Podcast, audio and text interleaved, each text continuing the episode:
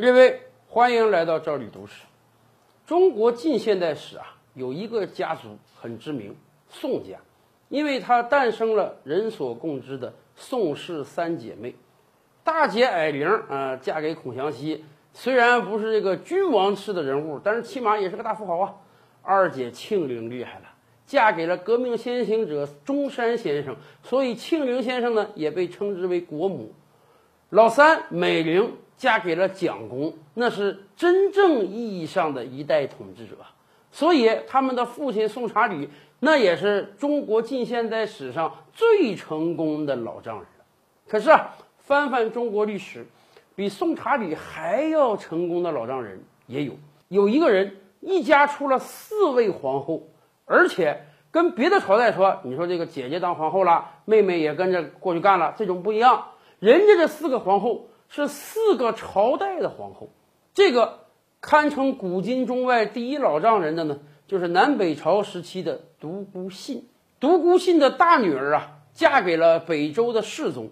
虽然北周世宗没活几年，但是好歹人家也是皇帝啊。独孤信的大女儿因此有了皇后的封号。好吧，这个算是一个比较小号的皇后，因为毕竟南北朝嘛，天下没有统一，何况北面历来也不算正统。独孤信的小女儿厉害了，独孤伽罗，在历史上真正能用自己名字传世的女性不多啊，独孤伽罗算一个。独孤伽罗嫁给谁了呢？嫁给了隋文帝杨坚。杨坚那可真就不得了了，杨坚的隋朝重新统一了全国，结束了东汉以来几百年三国分立、南北纷争的分裂史啊，这是重开了大一统王朝啊。所以，独孤伽罗那是大一统王朝的开国皇后，这个分量够啊。更关键的是，大家都清楚，独孤伽罗是何样人物啊？独孤伽罗作为一个女性，她能要求她的老公不纳妾，她能让她老公生的所有子女都是只跟她生的。别忘了，她老公不是一般人，她老公是大一统王朝的开国皇帝。古代咱甭说皇帝了，你就是一个富人，一个高官，纳个妾三妻四妾，那都是平常事儿啊。皇宫咱们经常说啊，七十二嫔妃，三千佳丽啊。可是独孤伽罗就能让她老公只娶她一个人。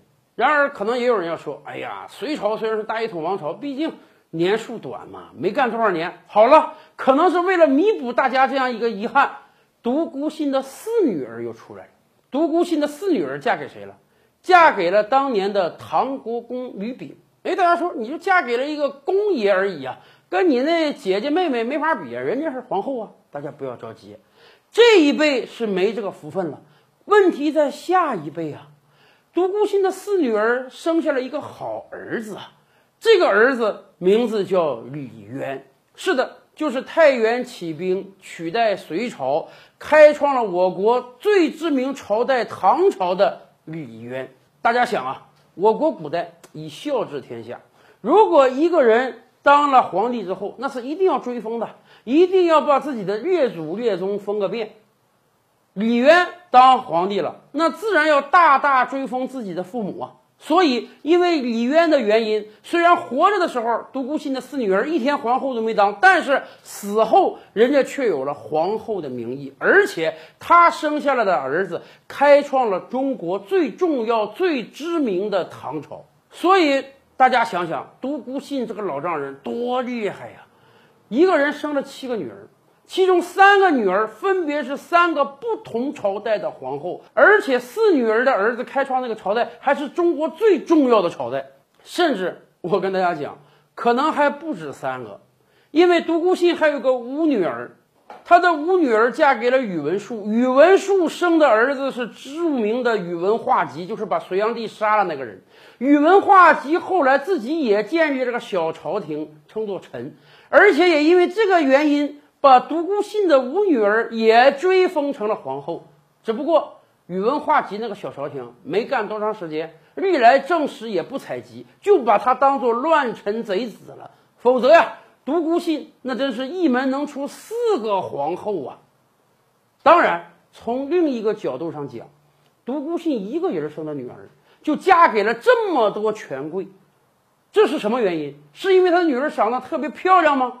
当然不是，这是因为魏晋以来，我国有几百年的氏族政治的传统，上品无寒门，下品无士族啊。